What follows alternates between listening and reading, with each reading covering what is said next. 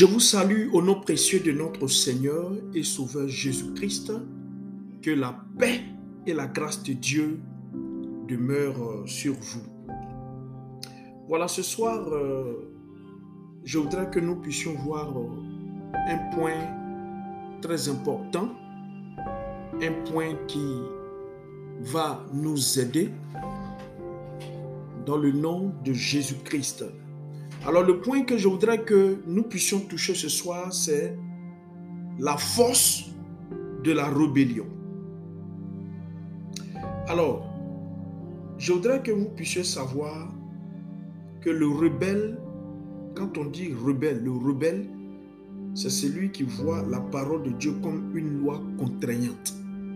Ou dans, dans la vie en général, le rebelle, c'est celui qui voit la loi hein, comme quelque chose de contraignant.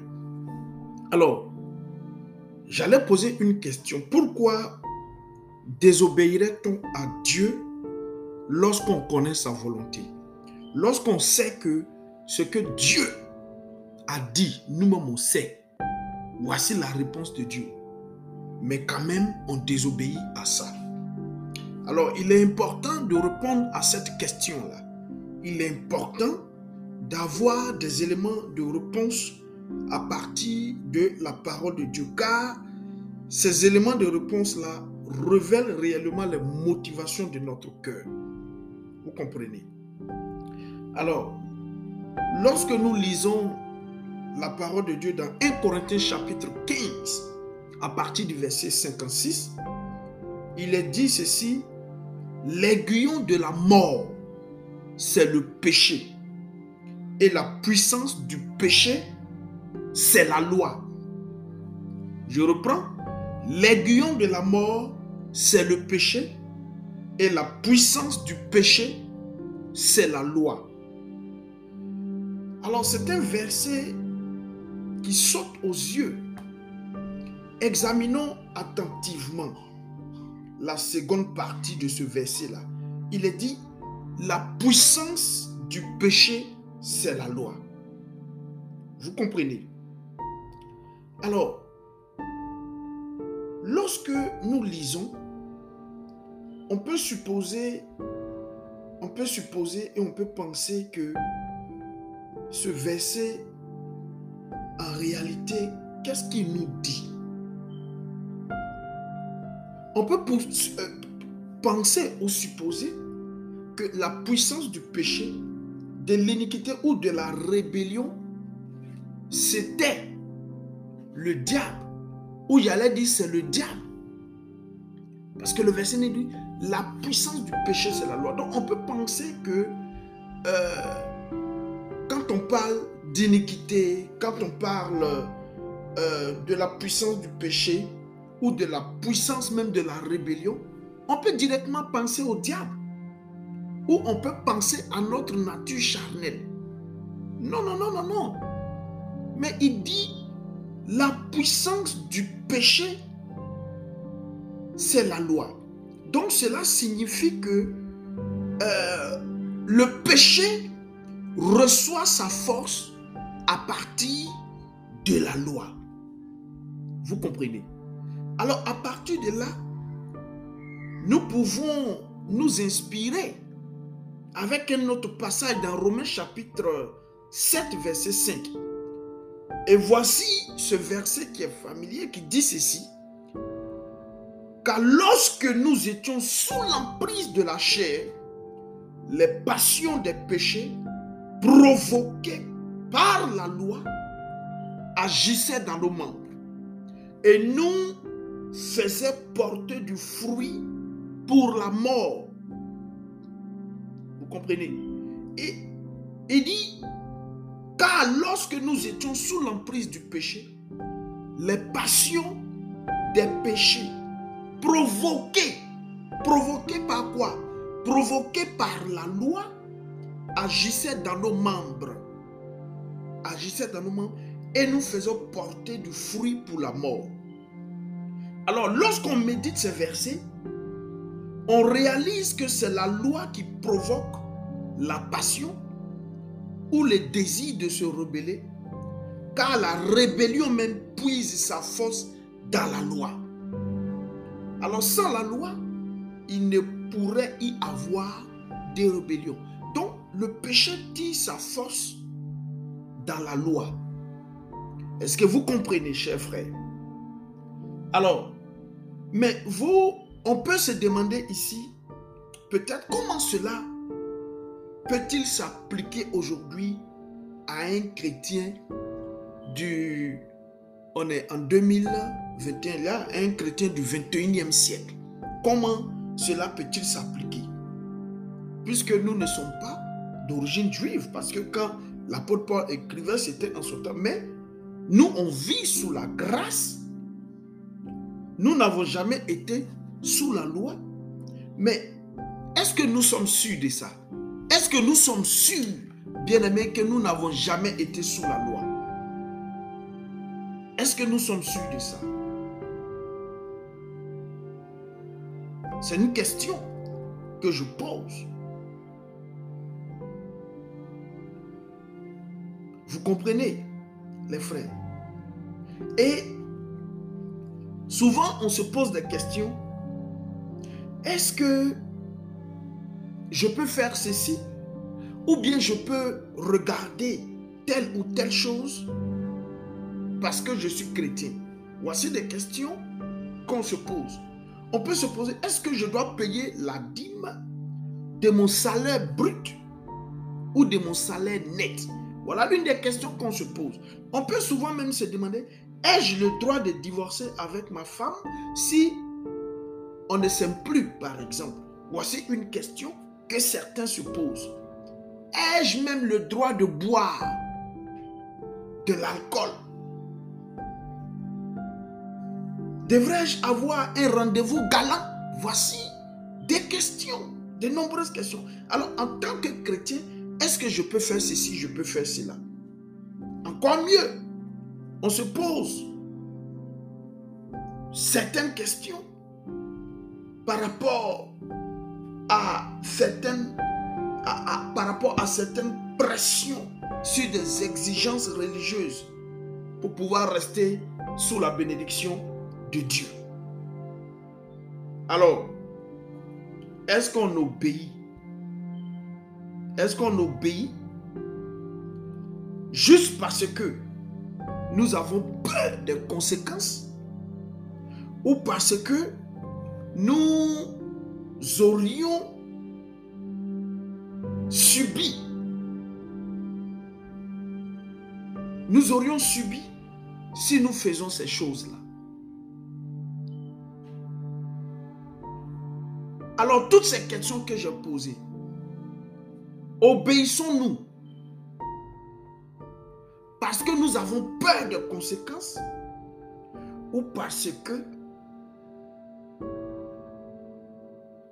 si nous ne le faisons pas, nous n'aurons pas de bénédiction. Si c'est le cas, ce sont des symptômes d'une vie sous la loi. Alors, bien-aimés, pour illustrer cela, regardez, prenons un peu le cas de cet homme de la vie de Balaam. Le roi de Moab, hein, il est venu, il a envoyé des messagers pour demander à Balaam de maudire Israël. Ses anciens promis à Balaam honneur et richesse. Le prophète répondit, passez ici la nuit et je vous donnerai réponse, d'après ce que l'Éternel me dira. Et vous allez voir cela dans Nombre 22, verset 8. Alors, qu'est-ce que vous remarquez? On va remarquer que Balaam a utilisé le terme l'Éternel. Il n'était pas prophète de Baal ou d'un autre Dieu. Il était prophète de Jéhovah et il appelait l'Éternel. Alors Dieu pose à Balaam une question. Qui sont ces hommes que tu as chez toi? Au verset 9. Dieu était en train de lui dire, Balaam, tu sais qui sont ces gens? Pourquoi les reçois-tu et écoutes-tu leurs demandes? Ma réponse n'est-elle pas claire? Pourquoi cette proposition de te, bénir, de te bénir t'aveugle-t-elle? Voici autant de questions. Alors, bien aimé, ce que je voudrais faire ressortir ici, c'est qu'il y a des choses au sujet desquelles nous n'avons pas besoin de prier. Lorsqu'une opportunité se présente et nous apporte du bénéfice en compromettant la volonté de Dieu la sécurité et le bien des autres, nous ne devrions pas avoir besoin de demander ni à Dieu, ni à un conseiller, ni à notre pasteur, ni à quelque autre ministère. Nous n'avons pas besoin de ça. On n'a pas besoin de ça. Le Seigneur a dit non, ne va pas. Mais cependant, le Seigneur fut miséricordieux envers Balaam. Il l'instruisa en ce thème très clair. Tu n'iras pas avec eux, tu ne maudiras pas ce peuple, car il est béni. Il n'y avait désormais, en ce moment-là, il n'y avait aucun doute à propos de la volonté de Dieu. Est-ce que vous comprenez? Alors, le lendemain, qu'est-ce qui se passe? Le lendemain matin, Balaam fit son rapport au prince de Balak. Il dit, allez dans votre pays, car l'Éternel refuse de me laisser aller avec vous. Il dit, l'Éternel refuse. Balaam dit, l'Éternel refuse. C'est ce qu'il a dit. Alors, lorsque on entend ça, on se dit certainement, est-ce que ce n'est pas un enfant qui meurt d'envie d'aller voir ce qui se passe dehors, d'aller jouer dehors avec ses amis, mais à qui ses parents ont dit non? Donc Balaam se retrouve contraignant. Dieu lui a dit non, tu n'iras pas. Et puis il sort le lendemain matin et puis il dit l'Éternel refuse que je parte avec vous. C'est triste. C'est triste. Comme si on allait dire mes parents ne veulent pas me laisser jouer. Mes parents ne veulent pas me laisser partir avec vous. Alors la parole de ces enfants est comme une loi qui le contraint. Et cela lui déplaît. Ça déplaît à Balaam. De la même manière, Balaam voyait ce que Dieu lui avait dit comme une restriction ou une loi envers lui. Vous comprenez? Donc quand Balak entendit la réponse de Balaam, lui aussi, il a refusé d'accepter cette réponse finale. Et il a envoyé des anciens encore plus influents et plus considérés et il a augmenté le nombre. Et il a augmenté encore le chiffre d'affaires de cette situation-là. Et il a envoyé, il a ajouté un nouveau message à Balaam. Balak fera tout ce que tu lui diras. C'est ce qu'il dit à Balaam. Maintenant, on va se poser, on, va faire cette analyse. Si votre voisin vous offrait tout ce qu'il possédait, cela n'aurait probablement rien de comparable à ce que le roi, c'est un roi d'ailleurs d'une nation prospère, qui vient proposer à Balaam donc c'était une très belle offre pour Balaam. Mais celui-ci resta ferme et répondit hardiment, quand Balaam va me donner même toute sa maison d'argent et d'or, je ne pourrai rien faire de petit ni de grand contre l'ordre de l'Éternel mon Dieu.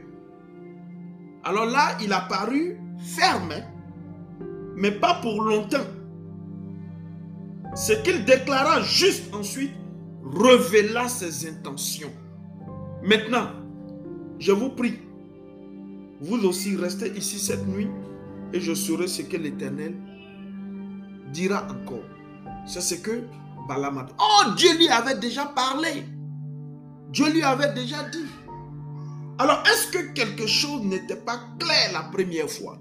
Est-ce que Dieu n'avait pas parlé déjà à Balaam pour qu'il dise, restez encore pour voir ce que Dieu va, me dire encore?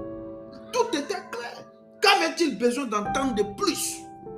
Dieu avait été très précis et ferme la première fois.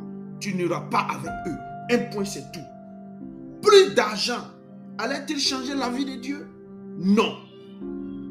Beaucoup d'argent n'allait pas changer la vie de Dieu. Beaucoup d'argent. Beaucoup d'or. Beaucoup de diamants ne pouvaient pas changer la vie de Dieu. Alors Dieu ne va pas dire, euh, imaginez-vous Dieu en train de dire euh, euh, à Balaam, oh Balaam, je vois que tu vas être béni. je te retenais uniquement pour que tu aies une meilleure offre. Maintenant, tu peux aller avec eux. Quelle absurdité. Dieu ne peut pas faire de telles choses. Dieu a donné une première réponse, ça reste comme ça. Tu t'en tiens à ça. Alors, regardez à nouveau la réponse de Balaam. Quand Balak me donnerait plein sa maison d'argent et d'or, je ne pourrais rien faire de petit ni de grand contre l'ordre de l'Éternel, mon Dieu. Notez la phrase clé. Je ne pourrais. Il dit je ne pourrais. Au lieu de je ne ferai. Vous comprenez? Alors par là, Balaam indique encore que la parole de Dieu était pour lui une loi, une barrière, une contrainte. Elle ne faisait certainement pas son délice. Vous comprenez? Ah, Balaam, ici, on peut dire, il avait assez de sagesse spirituelle pour savoir qu'il ne pouvait pas aller au-delà de ce que Dieu lui avait déjà dit. Il savait ça. Aujourd'hui encore, il existe toujours des gens qui vont à l'église et obéissent à la parole de Dieu pour les mêmes raisons que Balaam. Ils servent le Seigneur pour profiter de ses bienfaits, ses bénédictions et autres pendant leur vie sur la terre.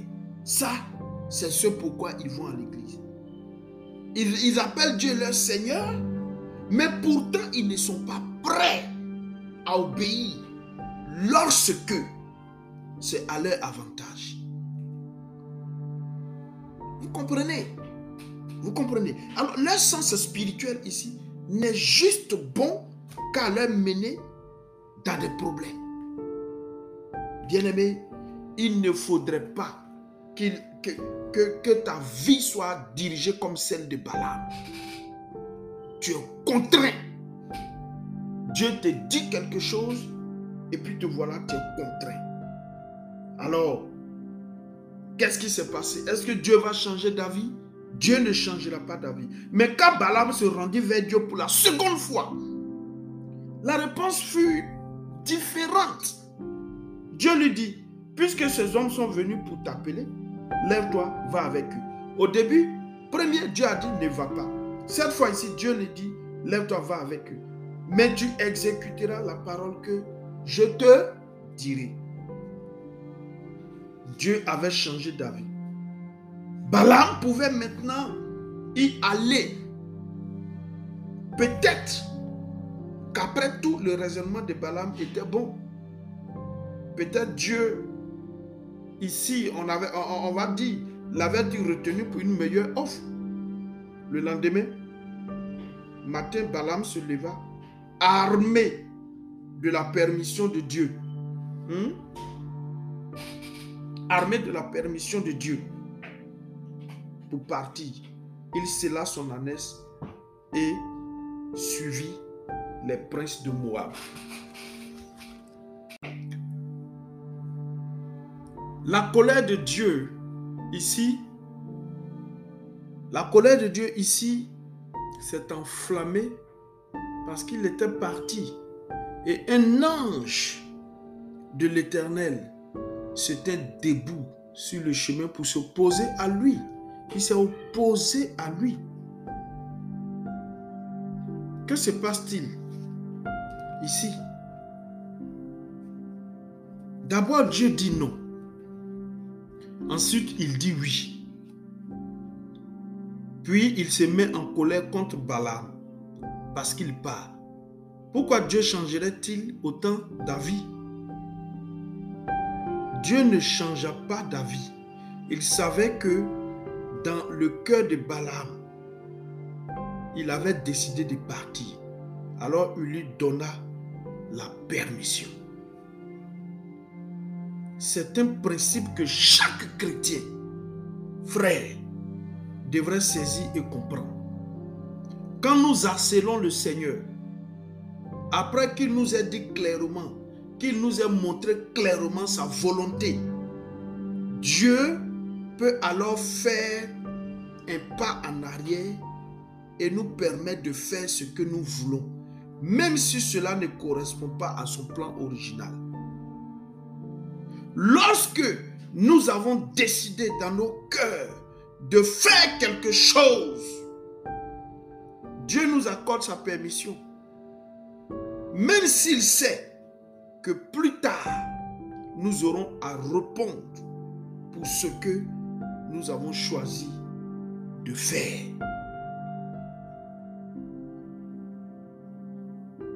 Alors, bien aimé,